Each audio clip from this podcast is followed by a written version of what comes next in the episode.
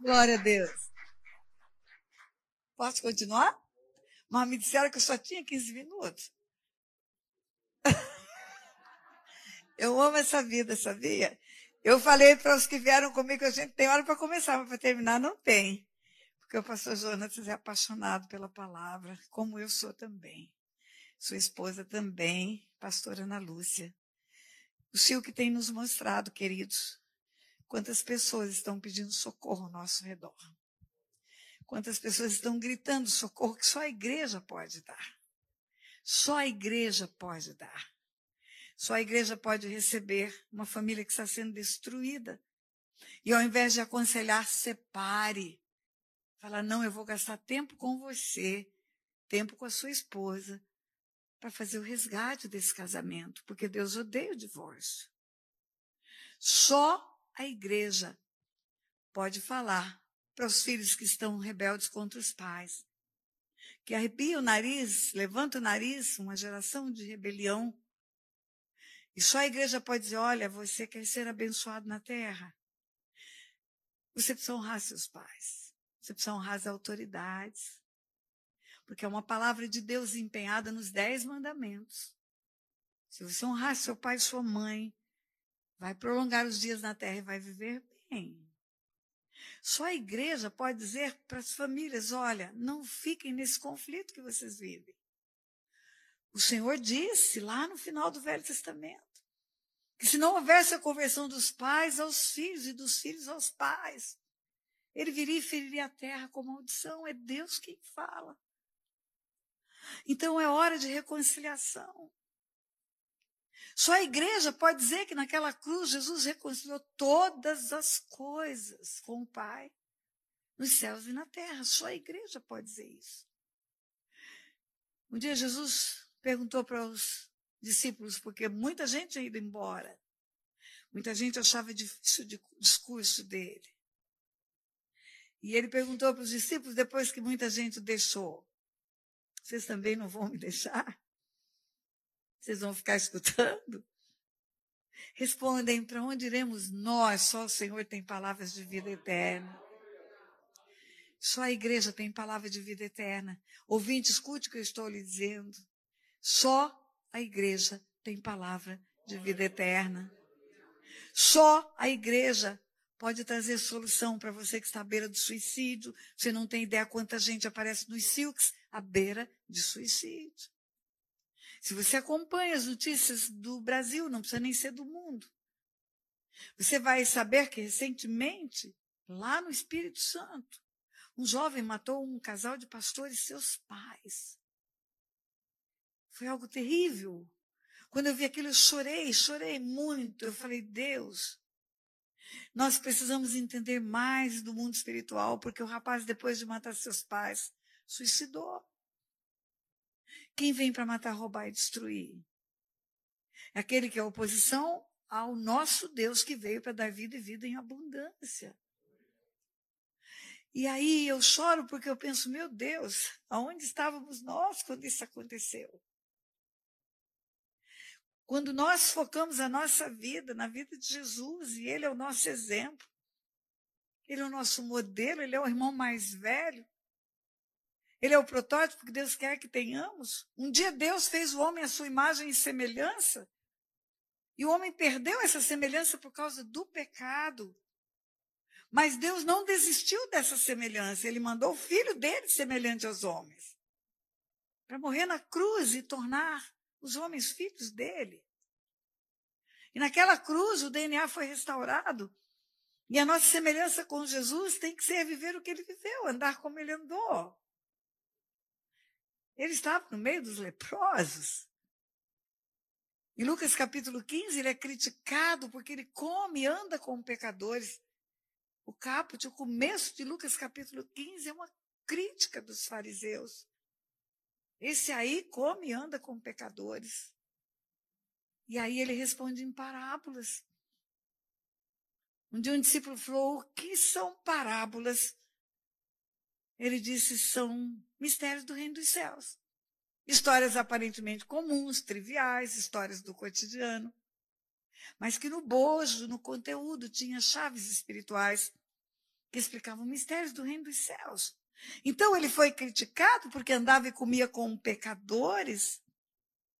E ele começa a responder em parábolas, parábola da dracma perdida, da ovelha perdida, e finalmente a parábola do filho pródigo.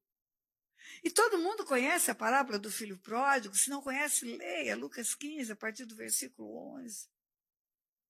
O homem tinha dois filhos, o mais novo pediu a parte que lhe cabia, o pai deu, o mais novo foi embora, deixou o pai, deixou a cidade, foi viver absolutamente, levou tudo que tinha, tudo, tudo, tudo. Quando você leva tudo que tem, significa não volto mais.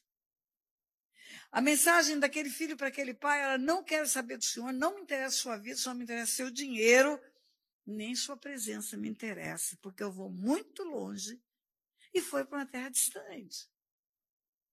E lá perdeu tudo, gastou tudo que tinha, caiu em si. Quando estava no fundo do poço, do fundo, do fundo, do fundo do poço, caiu em si.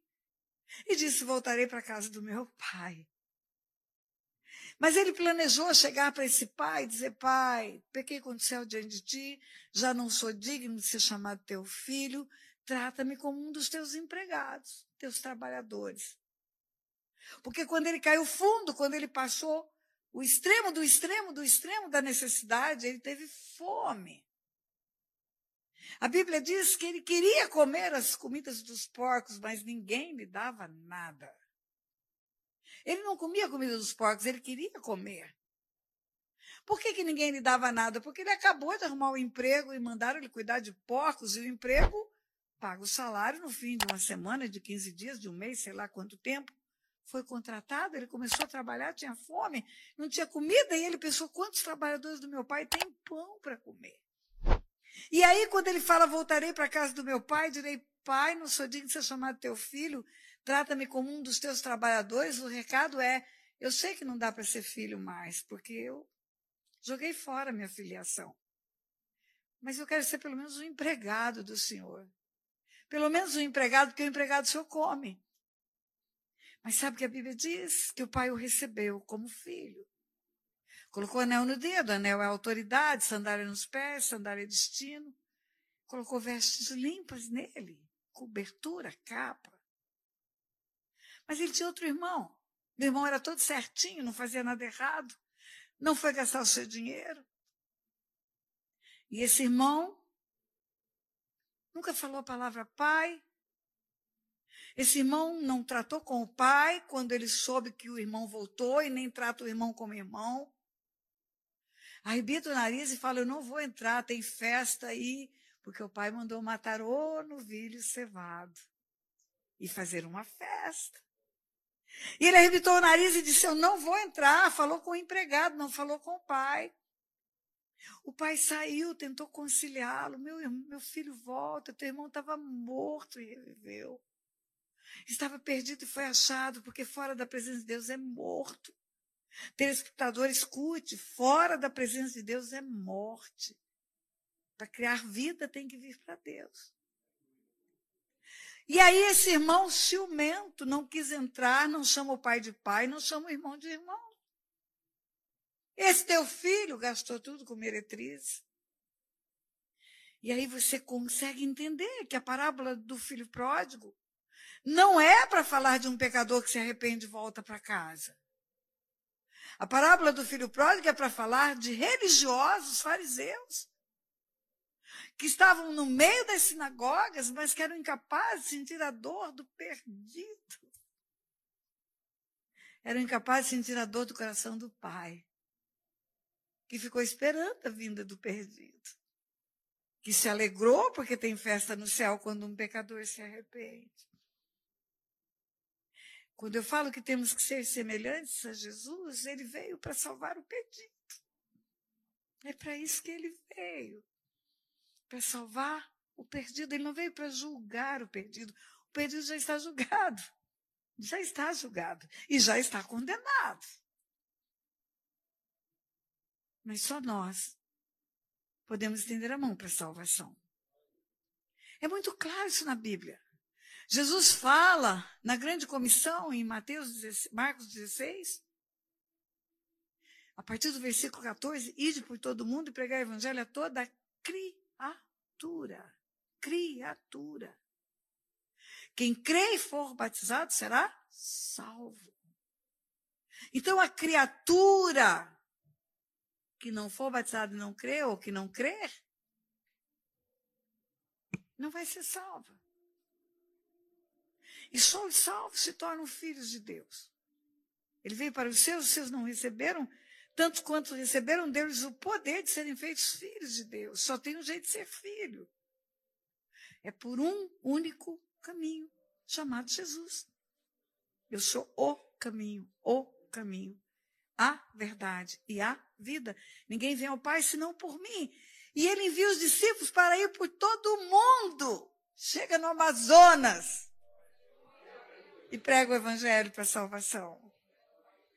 Eu louvo a Deus por esse ministério. Mais uma vez eu preciso dizer que crescendo como cresceu, tem um certificado de ganhar almas, não só nesse estado, como nos estados circunvizinhos, como em toda a nação brasileira, por esse instrumento chamado televisão.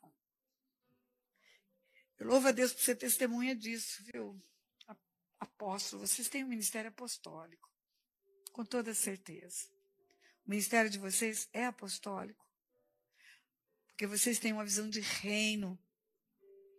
Vocês têm uma visão de reino de corpo de Cristo. E eu tenho alegria de estar aqui com vocês mais uma vez. Que Deus me permite esse privilégio é presente. Eu quero fazer uma oração. Pai, em nome de Jesus, no poderoso nome do teu filho Jesus, eu quero pedir ao Senhor que multiplique graça, sabedoria, intrepidez, ousadia e recursos financeiros para esse ministério. Senhor, não permita nunca que esse canal se feche. Não permita nunca que essa voz se cale, Pai.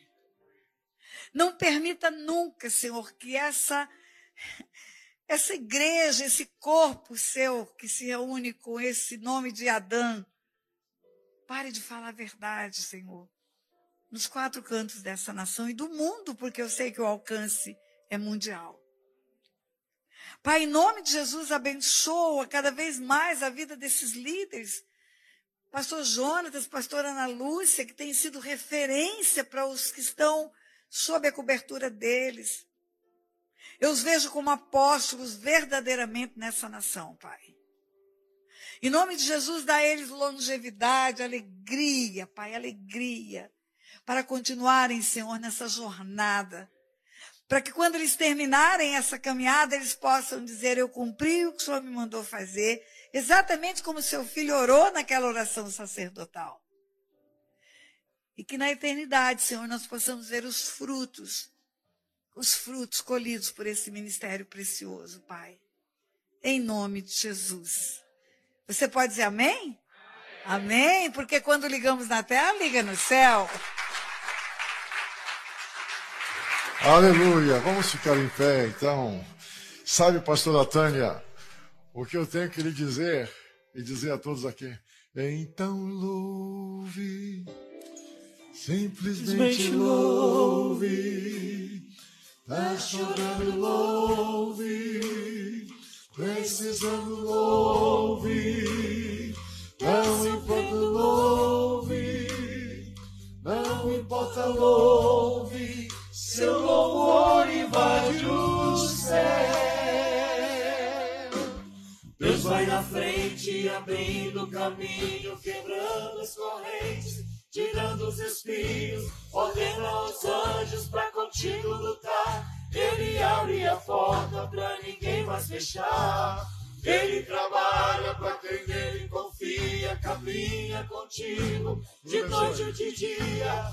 Leia suas mãos, sua bênção chegou. Comece a cantar com muito louvor,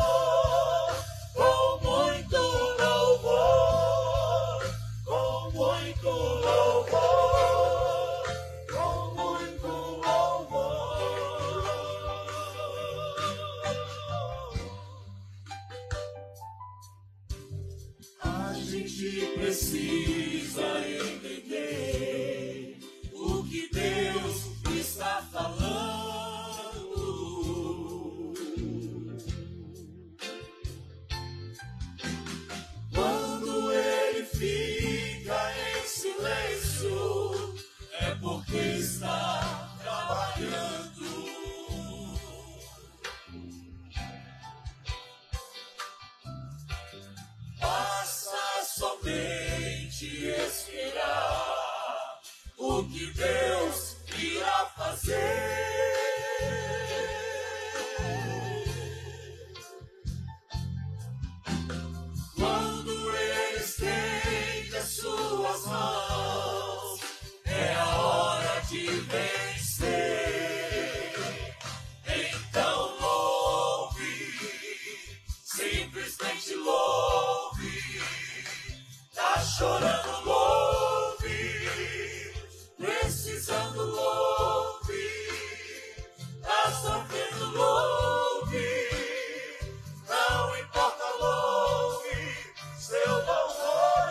invade o céu.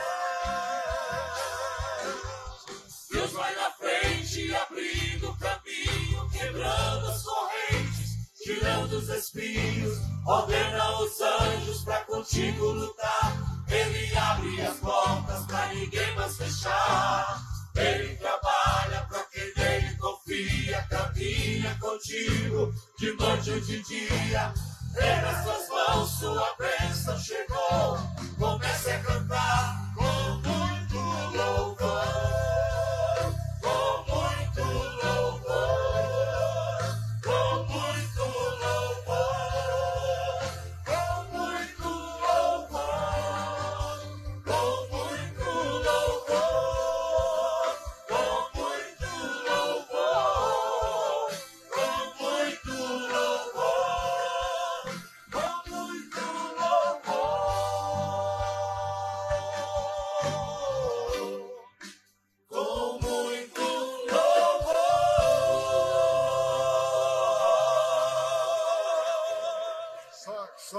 com Moisés ficou incompleto, porque nós não cantamos a primeira estrofe. Ela é que está o negócio lá. Quer ver? Põe aí para ver a primeira estrofe lá. O que é que diz aí? O que é que diz lá?